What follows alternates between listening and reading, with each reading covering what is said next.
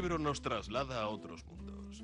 Nos hace vivir otras vidas y soñar visiones diferentes, porque tiene oculto en su interior un encantador de palabras. El encantador de palabras, un programa de Asier Muniategui. Kaixo atzaldeon zer modu, ongi torriak bariko ostirala eta zukin bat eginda e, Bilbo errateren sintonian. Gaur Euskal Liburuak, Bizkaiko Foreldutiko Kultura Zailegaz bat eginik, eta Iñaki Estebalen atolidadea, bueno, ba, liburu denda eta kultur saria jaso tipos infames entzako izan komentatuko desku. Buenas tardes, amigas, amigos, bienvenidos este viernes al Encantador de Palabras en la sintonía de Radio Popular. Hoy pues, hablaremos con Iñaki Esteban del premio de, a la librería cultural que se otorga en el Estado y que ha sido una, por una librería que ha pasado con nosotros varias veces por este programa, Tipos Infames. Y hablaremos también de las novedades editoriales en euskera en colaboración con el Departamento de Euskera y Cultura de la Diputación Foral de Vizcaya en Berben Jostuna y también deciros que, bueno, pues mm, hay algunos eh, cuentos que han sido desconocidos y ven la luz en castellano cuentos desconocidos de Flaubert, ¿verdad? El autor de... Eh, de la obra del fracaso constante también. Páginas de Espuma es la que publica estos cuentos completos de Gustave Flaubert, el autor de Madame Bovary, que viejo, vivió bajo la sombra del fracaso constante. Eh, bueno, pues como lo dice Mario Armiño, quien ha hecho esta edición, cuenta con 17 cuentos, más de 600 páginas, incluye títulos ya conocidos en castellano, como el famoso Corazón Simple o Noviembre, pero también novedades mm, como La Danza de los Muertos, Borracho y Muerto o, las ley, o La Leyenda de San Julián el Hospitalario, entre otros. Flaubert empezó a escribir a los 13 años y no será hasta los 20 después cuando publica su primera obra, precisamente Madame Bovary. Y posteriormente pues, vendría Salambó, La educación sentimental y tres cuentos. El resto mmm, permanecieron inéditos hasta su muerto, hasta su muerte, junto con la novela inconclusa, muy poca producción publicada.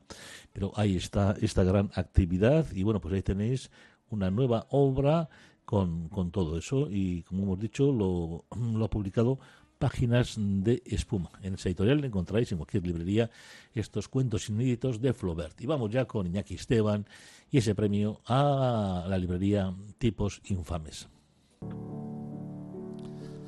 Bueno, pues no tarde más, con esta sintonía recibimos a Iñaki Esteban en nuestro programa para hablar un poco de la, de la actualidad literaria. Iñaki Archaldeón, buenas tardes. Hola, buenas Bueno, tardes. Iñaki, eh, vamos a hablar de, de, librerías y premios, porque eso siempre es interesante, y más si me cuando, bueno, pues alguna librería mm, quiere cambiar el formato tradicional, irse a otro tipo de actividades, de relación con las lectoras, con los lectores, con los clientes. Cuéntanos. Bueno, sí, eh, le acabamos de dar el premio de nacional de librería cultural a tipos infames. Es una librería que está en Madrid, que está en el barrio de Malasaña y que abrió eh, ese concepto de, de, libre, de, librería que al mismo tiempo pues es un es un foco y es un centro de, de relación social, de relación cultural. Eh, fue pr promovió el, el digamos el uso de, de pues de una especie de bar, cafetería, de lugar de reunión, de, de para quedar, no solo para comprar libros, y, pero todo esto rodeado, eh, lógicamente, de lo que era una librería que, es, que está bastante bien en sí misma, ¿no? Uh -huh. eh, muchas presentaciones de libros, eh, muy abierta a, a todo, eh, con muchísimo peso de la edición independiente y en fin, eso también dentro de un barrio como Malasaña pues también encajaba bastante bien. Sí, sí. La verdad es que ha tenido mucho éxito, ¿no? No recuerdo exactamente cuándo, cuándo la abrieron, pero, pero uh -huh. hay que contar con que por lo menos hace 10 años, una cosa así. Entonces, eh, vale, pues es, es, eh, es, es eh, fueron pioneros en ese, en ese modelo que luego es verdad que se ha intentado expandir y que se ha expandido en muchos sitios también uh -huh. y que ha intentado también combinar esa, esa especie de, eh, por una parte, eh, ese negocio, digamos, eh, casi hostelero, ¿no? Y sí. por otra parte, eh, la librería y articular los dos.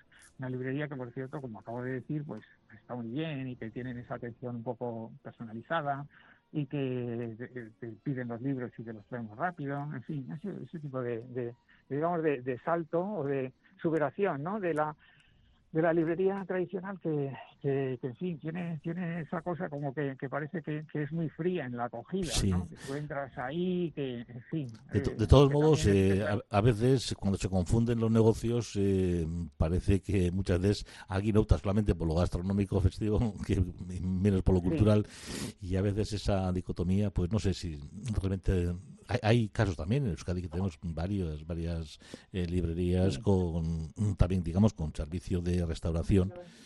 Y no sé hasta qué punto, bueno, pues a veces eh, la vida cotidiana, diaria, es más de la restauración que de, del mundo del libro, ¿no? O sea, no sé hasta qué punto. Depende, depende, cómo, cómo, funciona el equilibrio un poco. Claro, sí, En Barcelona mismo también, cuando hemos visto alguna pues, de comida, sobre todo, pues te das cuenta que en la planta baja está muchas veces vacío el tema de la librería y, arriba no hay sitio para sentarse a comer, ¿no? O sea, eso lo hemos visto muchas veces que hemos acudido también. Hombre, en, en ese caso hay algo que no funciona, evidentemente, ¿no? Porque está claro que, que ¿Qué quiere decir? Que los libros no pueden ser una excusa, sino que tienen que ser un factor, eh, un factor diferenciador con otro tipo de negocios, claro, de la, claro. misma clase o lo que sea. Eh, pero en, en, este caso yo en tipos infames he estado unas cuantas veces, ¿no? Y, y, la verdad es que sí, sí, te permite un poco las dos cosas. Quiero decir, tienes, tienes eh, eh, la reunión del café con un amigo o con alguien o, con, o para hacer una entrevista, pongamos, ¿no? O sea, cualquier cosa de este tipo que está, haciendo un poco de café o de café literario. Y luego tienes lo de la librería. Lo digo también porque si tú eh, quieres obviar esa parte hostelera, la puedes obviar tranquilamente y dedicarte solo a la librería, que está muy bien.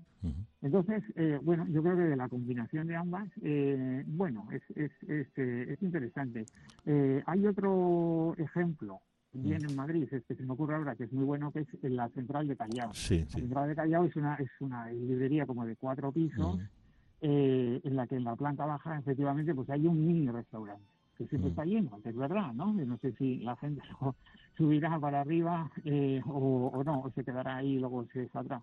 Pero en cualquier caso, eh, lo que sí notas cuando vas allí es que el resto de, de, las plantas también hay gente mirando libros y comprando libros. O sea, no, no hay ningún problema y que, y que probablemente esa, eh, esa eh, no sé, esa ubicación también, ¿no? Como centro cultural, como centro, eh, es, es, habitual ver ahí a escritores, pues tiene también un, un, atractivo, un cierto, no sé, ¿no? Como para los lectores, como para ver ese ambientillo extra sí, sí. que te puedes encontrar allí así como muy literario y muy de muy de café y, muy de café antiguo digamos de como centro de reunión literaria intelectual etcétera y al mismo tiempo también de librería las dos cosas juntas Sí, sí, la verdad que bueno, ellos anuncian su, también su premio y también es una página muy muy bonita, con muchas actividades y con libros y lo trabajan bien. En nuestro programa han estado varias veces, invitados también, y han hablado aquí en el programa varias veces durante los últimos años. Eh, y realmente lo que sí es bueno es que también se premie esas actividades, esos esfuerzos que realizan distintos libreros y libreras en, nuestro estado. Eh, cambiando de temas, si te parece, Iñaki, vamos a hablar de vampiros eh, y un poco del renacimiento de la literatura gótica, que yo tengo que decir que no soy muy, muy afín, pero bueno, también tenemos noticias. Cuéntanos. Bueno, eh, quede claro que tampoco yo soy muy pero, pero bueno, la muerte de, de Anne Rice es, es, es, importante. Es importante porque con sus crónicas vampíricas eh, reverdeció un género popular, ¿no? Que era un poco ese género gótico eh, de vampiros, etcétera, ¿no? Un poco Drácula, vamos, para entendernos. a mí el personaje de Drácula, por otra parte, siempre me ha fascinado, ¿eh? Me parece que como, uno de esos eh, tan redondos y tan llenos de simbología como Frankenstein, por ejemplo, que, bueno, me parece que, que, son inagotables.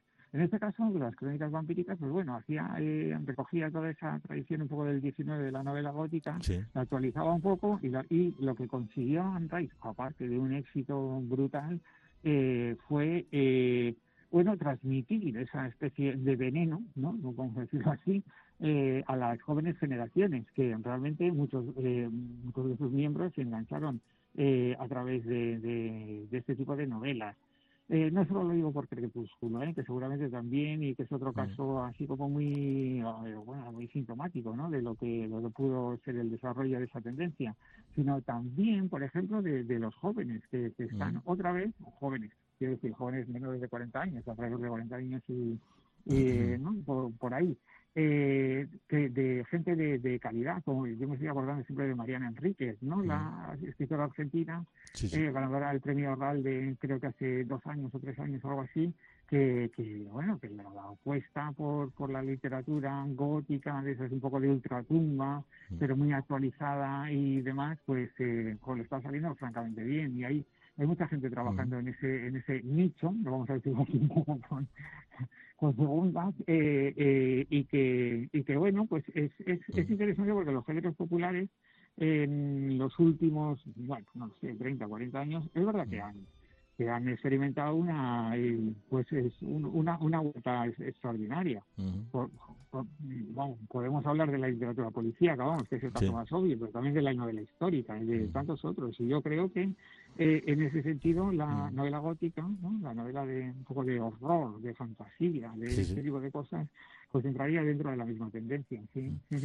Bueno, pues ahí está este recuerdo a Ana Reis y bueno, pues esas crónicas vampíricas y ese renacimiento de la literatura gótica y obviamente pues bueno recordar ese premio a esta librería cultural que son tipos infames que también ha participado en nuestro programa varias veces durante los últimos años. Sí, es verdad, sí, hemos hablado con ellos. Sí, sí, sí.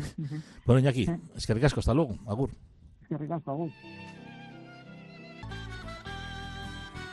Bizkaiko foru aldundiko kultura zailak babestutako tartea.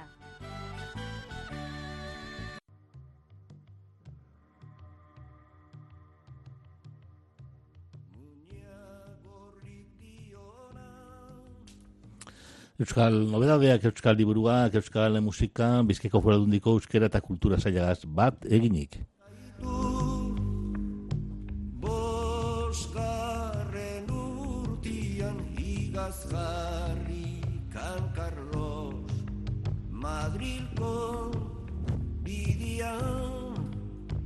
Ultza zuten atzera. Gerra bere, gerra bere onian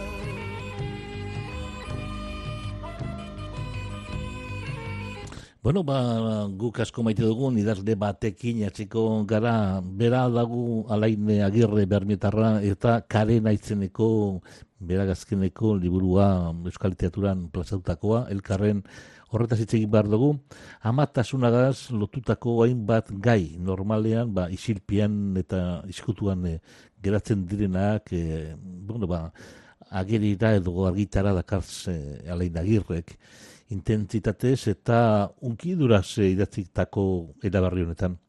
Lagundutako ugalketa teknikak, horren ondorio fisiko eta psikologikoak, bikoteko batek, e, ba, gura izateko besteak baino gogo gehiago dagoenien sortzen diren arrakalak, amaren ganako respeturik bako erditzeak, nahi gabeko abortuak eta horren doluak, Bueno, bagileak, ba, hoi dauen indarrez eta pasioz e, kontatzen dut eskuz e, Sara Mendizabal protagonistaren e, ibilbidea, bere lirismoz eta musikalitatez minetik, idartasuna sortuz, gorputzaren barrutik unibertso oso bat ereikiz. Gure alain agirreren, azken lana, dinogunez, karena izena edo izen dauka, elkar argitaletxean.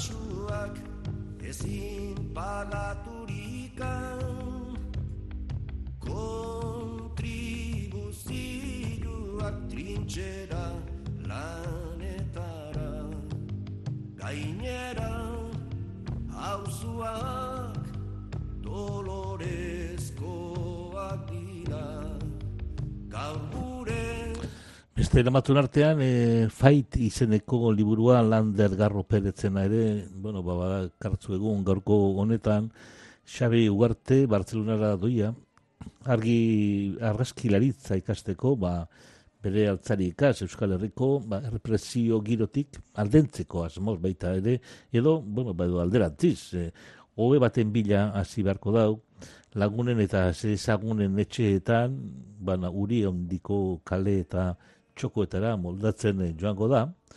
Bartzelona bertako jendea naiz han egokitutako euskaldunak ezagutzen zinema eskolan izena emon eta bueno, ba, arlo horretan lehen pausuak emoten zietuko da. Bere familiak, ba, nositxuriko zapalkuntzaren motxilak bizkar gainean jarretzen da, kordea. Bai, ugarteren gogo eta eta oroitzepenetan, baita poliziaren eguneroko jarduerantan ere, Xabiren anaia eta arreba iez eginda dagoz, edo zein unetan atxilotu lekiez eta bere inguruan et, bere batxakorren itzal eta usain nahaz somatzen dau. Hortze dago izenburua, fait izenekoa eta gilea Lander Garro Perez dugu. Bizkaiko foru aldundiko kultura zailak babestutako tartea.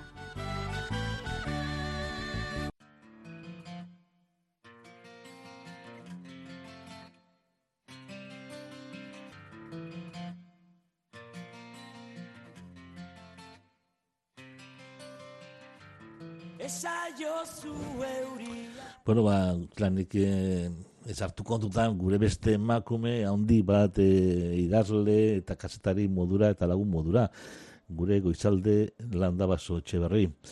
Berak eh, ere nien plazatu dau Krakobia izeneko liburua. E, lasai egoteko, minik ez dauela emoten eta ni emakume indartzuena izela munduari aurre egiteko. Susper indartzu, superindartzua, haizu, baina hemenago burdinazkio elduleku bati lotuta eta zulosakon batekin izterrean, baina ondo. E. Eta animotzu, gaur ez banaiz hilko, renteriari izan diot odola ez nazteko eta superboterearen bat dauen norbaiten odola pasatzeko. Spider Woman edo Bad Woman izateko aukera eman dieza datela. Bueno, ba, barre egin dau. Superni izateare gaz konformatu beharko dodala eta ezarduratzeko odol bankutik fresko-fresko ekarriko deustiela odola. Goizalde landabazok igandea da, baina beste dozein egun izan eitekian, ba, egoazten nahi, edo egoen nahi, inork ez da ospitalean sartu nahi domeketan, azte azken edo astegunetan bez. Inork ez da ospitaletan sartu nahi, zer gertatzen da, baina aukerarik onena danean, ba, eleberriko narratz, narratzaileak, dagoneko ba, troka bilakatu dan zuloa dauka aragi bizian, infiniturantz doan amar zentimetro zabaleko zauria izterrean. Mina barrurant, segiten dagoan, uina gero eta handiagoa da. Ba, ondoratzear dagoen baporea da narratzailea. Zer utzi diezaiokegu zulo sakonera guazenean. Hospitaleko raldi, eh, larri aldietako erretzelek sortutako gelatxo batean sartu dabe narratzailea bakarrik. Ara zelan heldu eta oso ondo ez dakiela. Nora dago galduta, zelan e, bizi daun zure kontrol kanbo dagoen egoera batian. Ba, zerk, emon dizazuke, ba, patxada egoera asoldatu honetan. Ezin egon horretatik, abiatzen da, e, gilea bere lehen elebarri honetan. Bizitzaren atakan jarraitu dau, ba, narratzaile protagonista. Eta, ba, arma giza, ironia eta umoria e, mandutzoz. Hortzi dago liburua, goizolde landabasorena, kro, krakobia izeneko liburua, oso, oso liburu ederra. Gure, goizalde landabasorena hain zuzen ere. Bizkaiko foru aldundiko kultura zailak babestutako tartea. musikaz eta kantuaz eta kantuekaz e, jarritzen dugu Bizkaiko Foru Kultura Zailaren babesa egindako gure berben jostun honetan eta bizitzarekin kantan baitare.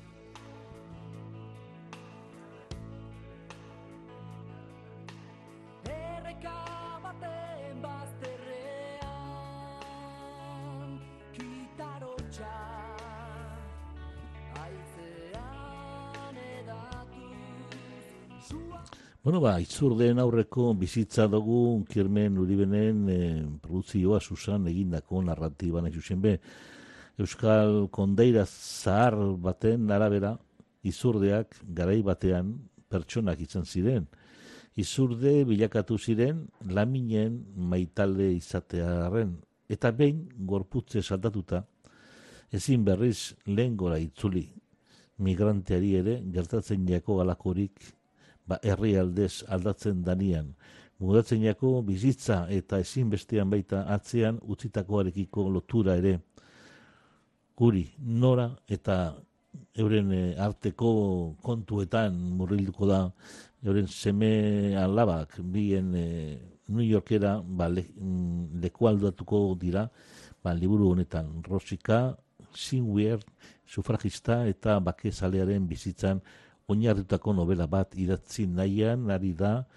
Eta bueno ba uri zelan hasi zen zaldi eta kontzertu artean zelan lotu zen emakumeen askapen mugimendura zelan aldatu eban gerra handiari eutzita baita baita ere.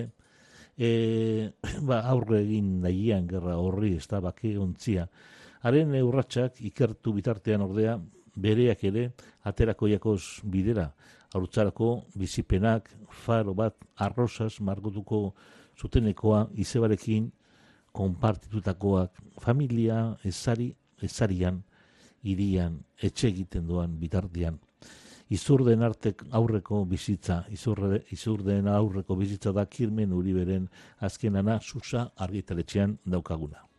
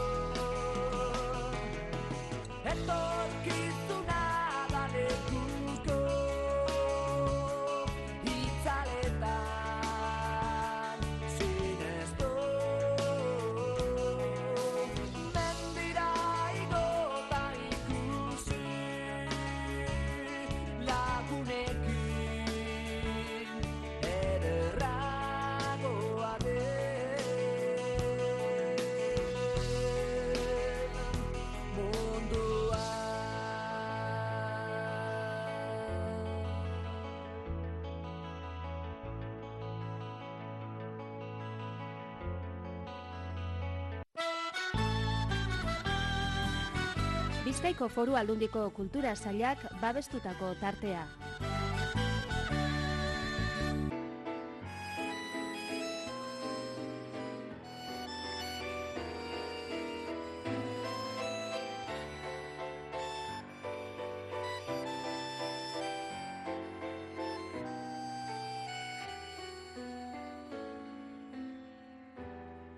Egun senti batetan Maitea zen ila, kalera irten nintzen, jainkoaren bila.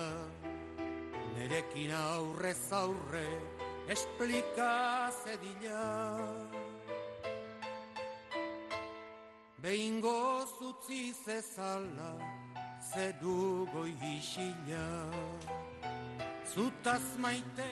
Egin dut, galde, nahi, ki kanzio más bonita, y qué voz de Xavier Lete. Bueno, eh, el tema de los idiomas, las lenguas, eh, sobre todo en el Estado español, son siempre motivo de, bueno, pues de enfrentamientos y de cuestiones y de opiniones políticas más que temas de comunicación. La sobrina nieta de Juan Román Jiménez lamenta la poca defensa, dice, del castellano en la actualidad al depositar su legado ella se llama Carmen Hernández Pizón, Pinzón, y ha lamentado esa poca defensa eh, en la actualidad, en un acto en el que se había depositado el legado in memoriam del, del escrito en la caja de las letras del Instituto Cervantes. De este modo, a partir de ahora, pues esta caja, la 1677 de la Cámara Acorazada del Instituto Cervantes, guarda belleza y poesía, dos libros de Jiménez publicados en 1923, tres ejemplares de la revista Índice, editada en décadas de los años 20 y años 30, un ejemplar del Sí, con ese título, de 1925, y un ejemplar de Política Poética de 1936. Hay que decir que, que además eh, le une a esta situación, a esta institución la defensa del castellano. Eh, lamentablemente dice que estamos acudiendo a unos días tristes eh, de poca defensa de este idioma. Juan Ramón luchó y sufrió por la lengua porque cuando él se exilió, mm, lo más triste y que le producía depresiones era perder su, su lengua porque él quería ser perfecto para su obra así decía su sobrina nieta. También ha asegurado que se trata de un acto muy especial porque el Instituto Cervantes tiende a lo universal. Su misión es llevar nuestra cultura y nuestra lengua a todos los países. Y si algo lo une a Juan Ramón es que siempre quiso ser universal.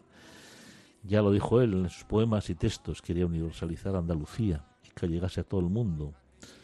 Así explicado la sobrina nieta del autor de Platero y yo. Bueno, Además, ha desvelado que cuando Jiménez se exilió, salió de España con un español que se hablaba en el 37. Y esta situación le hizo estar ingresado en hospitales psiquiátricos porque sentía que estaba fallando a su obra. Se sentía deslenguado. Por su parte, el director del Instituto Cervantes, eh, nuestro querido amigo Luis García Montero, ha destacado dos cosas sobre el autor, que la primera tiene que ver con su idea de lo que debe ser el trabajo gustoso. Hay personas que tienen la suerte de dedicarse a su vocación, tener un empleo es fundamentalmente para llegar a fin de mes, pero si aparte de un empleo se tiene una vocación, la realización humana es humana, profunda, y la labor se convierte en vida, dice Luis García Montero, mm, al cual siempre hemos admirado y que en estos momentos estará, me imagino, pasando un mal momento por la pérdida también de, esa gran escritora, de su mujer.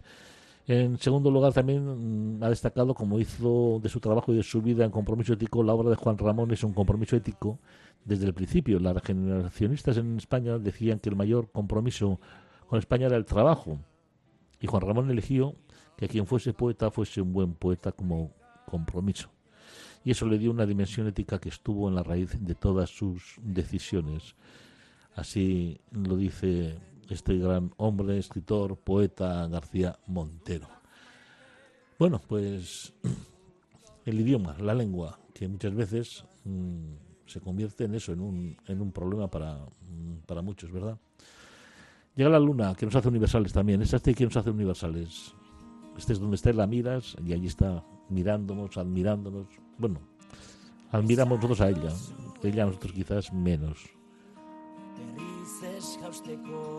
Con sus Marías. Bueno, pues es viernes, mañana sábado volveremos a estar con vosotros, a recordar entrevistas de esta semana, y el domingo también, y el lunes vendrá José Javier Abasolo con las novelas de corte policíaca, novela negra, y nuestra compañía en torno al mundo del libro, de la comunicación, de la música, de la cultura, del, entendimiento entre unos y otros a través de las letras, del conocimiento sobre todo, que es lo que realmente queremos también pues transmitir la importancia de la lectura para llegar a esa comprensión, a ese espíritu crítico, al conocimiento, a, a ponernos ante un pensamiento y a reflexionar y quizás a poder sacar incluso conclusiones. Bueno, laguno bagoaz, bagoaz ilargiarekin batera, eta zain ju, eta, bueno, bakizue, bien bitartean, ba, oixe, bizitzako alor guztietan ere, maitasun urratxekin, lagun urkoa maitatuz, ez zeuen zoriontasun bidea, bueno, ba, bilatu daizuela. Beste barik, talde usteien izenean hasi hermoniatekin agurra duzu, jainkoa lagun musio hondi batez bihar arte, aio, aio.